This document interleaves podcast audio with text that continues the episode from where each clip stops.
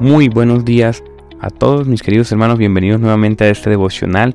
El día 50, llevamos 50 días perseverando en la palabra del Señor, orando la palabra del Señor en el libro de Proverbios.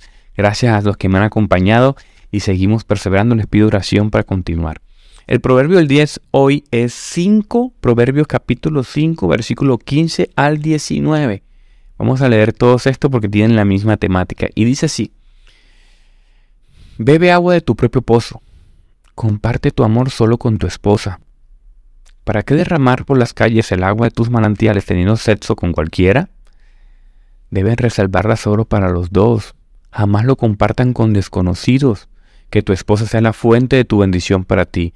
Alégrate con la esposa de tu juventud. Es una sierva amorosa, una gacela llena de gracia, que sus pechos te satisfagan, siempre que seas cautivado por su amor. Perdón, que siempre seas cautivado por su amor. Qué maravilloso. Quiero hacer énfasis en el versículo 19.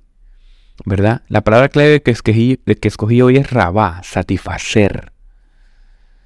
Qué maravilloso que el Señor habla de todo en su palabra, el Señor incluye nuestra sexualidad. Hoy quiero basarme en muchos principios que enseña el libro Vero Cristianismo que ya he hablado acá sobre la moral sexual. Él habla muchas cosas interesantes que quiere sacar hoy para complementar junto con la palabra del Señor y que nos dé más claridad en la actualidad. Y C.S. Lewis en su libro La castidad dice, eh, la moral sexual dice, la castidad es la menos popular de las virtudes cristianas. No hay manera de evitarla. La antigua norma cristiana es o boda con fidelidad absoluta a la pareja o la abstinencia total. es tan difícil y tan contrario a nuestros instintos que, evidentemente, o el cristianismo se equivoca o nuestro instinto sexual se equivoca, tal como en la actualidad. Se ha desvirtuado. Una de dos, dice. Naturalmente, siendo cristiano, yo creo que el, instinto se ha desvirtuado. O, él no está diciendo que el instinto sexual esté mal o esté desvirtuado, sino que lo hemos desvirtuado y hoy en día está desvirtuado. ¿Verdad? Y dice que no es lo más popular también acá, ¿verdad? No es lo es que no hay no hay no hay como puntos grises o medios, no. O te casas y eres fiel o te abstienes. Y es complicado esto para la cultura, sobre todo la contemporánea. Él escribió esto en 1930 y tanto, 40, plena guerra mundial. Pero no, el cristianismo no es lo único que lo, que lo habla. De hecho, ustedes miren los filósofos griegos clásicos, no recuerdo si fue Platón o Aristóteles, creo que Platón puede ser, decía que una de las virtudes más importantes del hombre es el dominio propio en cuanto a su sexualidad, porque era lo que nos diferenciaba de las bestias. Mira qué interesante. Dante Alighieri, más adelante, también nos dice, nosotros no somos bestias, no fuimos creados como bestias, fuimos creados para vivir una virtud y el conocimiento. Entonces, no solamente la fe cristiana, sino que grandes pensadores, incluso también cristianos, nos hablan de esto, del dominio propio. Mucha gente incluso en nuestras iglesias locales cristianas y, otras religiones piensan que el dominio propio de la sexualidad es como una especie de seguir reglas para nuestra salvación y, obtener el premio, una especie de transacción. Ah, eso no lo dice la fe cristiana. La fe cristiana es una de las grandes religiones, casi la única, que aprueba el cuerpo totalmente. Porque es que piensen en esto. Dios creó el sexo. Y si Dios creó el sexo, lo creó con un propósito. Y el propósito, según la Biblia, es disfrutarlo. Pero disfrutarlo en orden. Esta es la palabra clave también. Disfrútelo como Dios manda. La gente piensa que... ¿Quién es el más beneficiado? Preguntémonos en esto. pongámonos a Dios y pongamos a nosotros en una balanza. Dios máximamente grandioso, eterno, suficiente, autosuficiente. La gente cuando dice gloria a Dios, la gente piensa que le está dando gloria a Dios, le está añadiendo más coronas a Dios. Dios es, hermanos. Dios es magnífico, máximo. No hay nada que tú le puedas añadir a Él. No hay nada. Dios está en su trono. Entonces, cuando Él te dice, cuida tu cuerpo, ¿quién es el beneficiado? ¿Él o tú? ¿Quién? Pregúntate eso. ¿Quién es el beneficiado? cuando te cuerpas tu, pequeño cuerpo biológico. Esto es lo maravilloso de la fe cristiana, porque es que Dios es máximo. Y Dios realmente cuando pone reglas es para cuidar, no para obtener premios.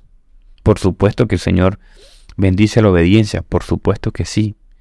Pero también quién es el más beneficiado tú. Yo sé que el ser humano cuando habla sobre estos temas es muy antropocéntrico, muy él. Y Dios, a Dios se goza también beneficiarte y sobre todo también en esta área. Pero te dice, hazlo con, con prudencia. Me encanta C.S. Lewis porque C.S. Lewis en, el, en su libro sobre la moral sexual, el mero cristianismo, compara eh, el sexo con la comida, una gran analogía. Y pone este ejemplo, dice, no, no hay que avergonzarse de disfrutar la comida, así como en el sexo, ¿verdad? Lo que, hay, lo que sí debería avergonzarnos es que si todos nosotros hiciéramos de la comida el mayor interés y nos la pasáramos todo el tiempo mirando fotografías de comida, babeando, chasqueando los labios, ¿cómo se ve eso? ¿Cómo se ve cuando tú llegas a la mesa, por ejemplo, con algunos amigos y todo? Hay gente que come, come, come todo, come, come, come. ¿Cómo se ve eso? Se ve mal, ¿verdad? ¿Cómo se ve el que la persona explote su cuerpo en su sexualidad? ¿Cómo se ve eso en la sociedad? Se ve mal, ¿verdad? Poco virtuoso. Incluso tenemos palabras peyorativas para ese tipo de personas, fuertes, ¿verdad? De hecho, los mayores insultos de algunas personas es esas palabras también. También C.S. Lewis en su libro habla de que hay gente que quiere mantener nuestro instinto sexual inflamado para sacarte dinero. Porque como un hombre eh, obsesionado tiene poca resistencia, pues se le puede vender más. O, muchos chicos me escriben por internet, jóvenes, y yo admiro mucho a estos jóvenes porque escribirle a alguien raro en internet, oye bro, ayúdame, sufro con la pornografía y la masturbación, ayúdame, ¿qué hago? Y yo a veces me pongo a pensar, yo, esto, esto es complicado, ¿verdad? Bueno, yo tengo un video, les comparto videos, les comparto material, libros, pero mi último consejo es, mira hermano, Dios nos dio virtudes. Dios nos dio una virtud y es la virtud de la perseverancia, intentarlo de nuevo. Ayer decíamos que en Lucas 17.1 Jesús dice, es inevitable que se produzcan tropiezos, dice el Señor en su palabra, el mismo Jesús. Entonces uno ve uniformemente en la Biblia que lo que importa es la sinceridad, ser honesto, confesar nuestros pecados y perseverar. Perseverar en nuestra voluntad de sortearlo. Eso es lo que el Señor le importa, un corazón entregado a la obediencia del Señor y a su amor. Señor te dio la salvación. No masturbarte, no ver pornografía no te va a salvar. Pero la perseverancia en Él, en volver a levantarte. Te caíste, levántate. Fracasaste, vuelve a intentarlo. ¿Verdad? Eso es muy importante, la sinceridad y la perseverancia más que otras virtudes es de las más importantes. Eso es lo que dice su palabra ahí. Porque a veces nosotros podemos parecer piadosos. Mire, hay un famoso cristiano que decía, Señor, dame santidad. Por favor, dame castidad. Y se dio cuenta que con los años decía, Señor, dame castidad, pero todavía no. y C.S. Lewis concluye, dice, todo hombre cuerdo y civilizado debe tener un conjunto de principios según los cuales elija rechazar algunos deseos y permitir otros a menos que uno prefiera arruinar toda su vida. Creo que se entendió lo que dice el proverbista hoy, ¿no? Entrega tu cuerpo como un manantial, ¿verdad? No, con, no sexo con cualquiera. Resérvalo solo para los dos, ¿verdad? Satisfácete en los pechos, dice la, expresión aquí, como dice en Cantar de Cantares. Con sus pechos te satisfagan, satisfácete pero cautívate en su amor, en su amor de pareja, en, los dos, en dos.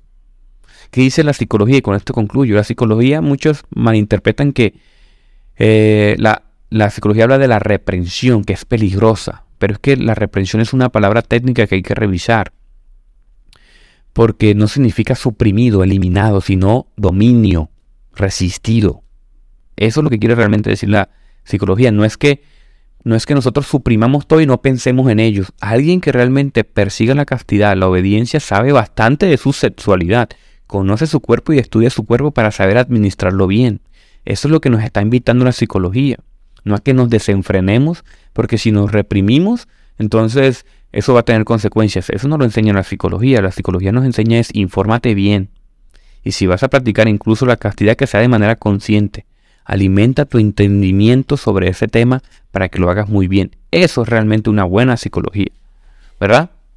¿Y qué dice eso la psicología y qué dice la Biblia? Pues lo mismo, que lo hagas de manera consciente.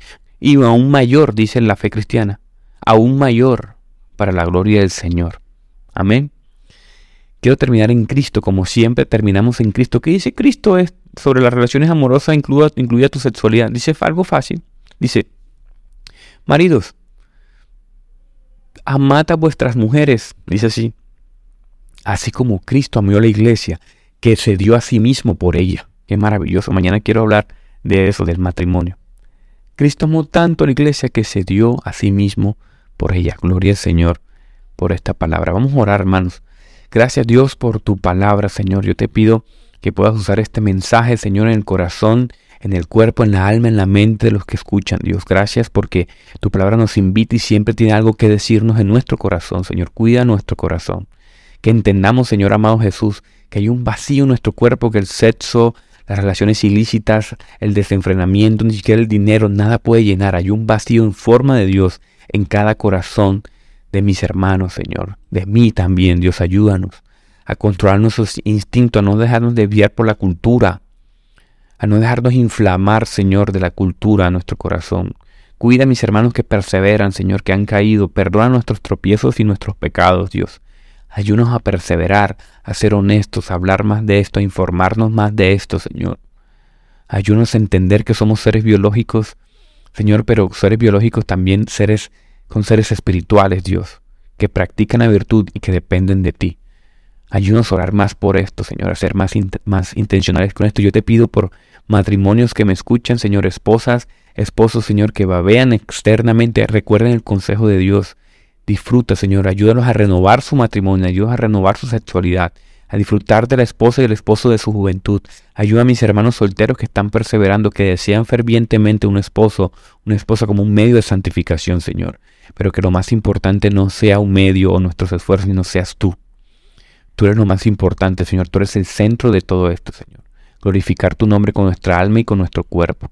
Te amamos, Dios, y ponemos este día en tus manos. Día del Señor. Amén y amén. Gracias, mis queridos hermanos. Señor los bendiga. quiero hacer unos pequeños anuncios. Ayer dejé un video en mi canal de YouTube sobre el tipo de Biblias que quizás los puede, eh, nos puede ayudar a entender mejor el texto. Ahí les comparto. Y también los invito a que se congreguen hoy en su iglesia local, el Día del Señor, hoy día domingo. Que quizás escuche esto atrasado, por favor persevere también en buscar un medio de gracia que es la iglesia. Los invito a ello. Recuerden lo que dice la Biblia. Cristo amó a la iglesia que dio su vida por ella.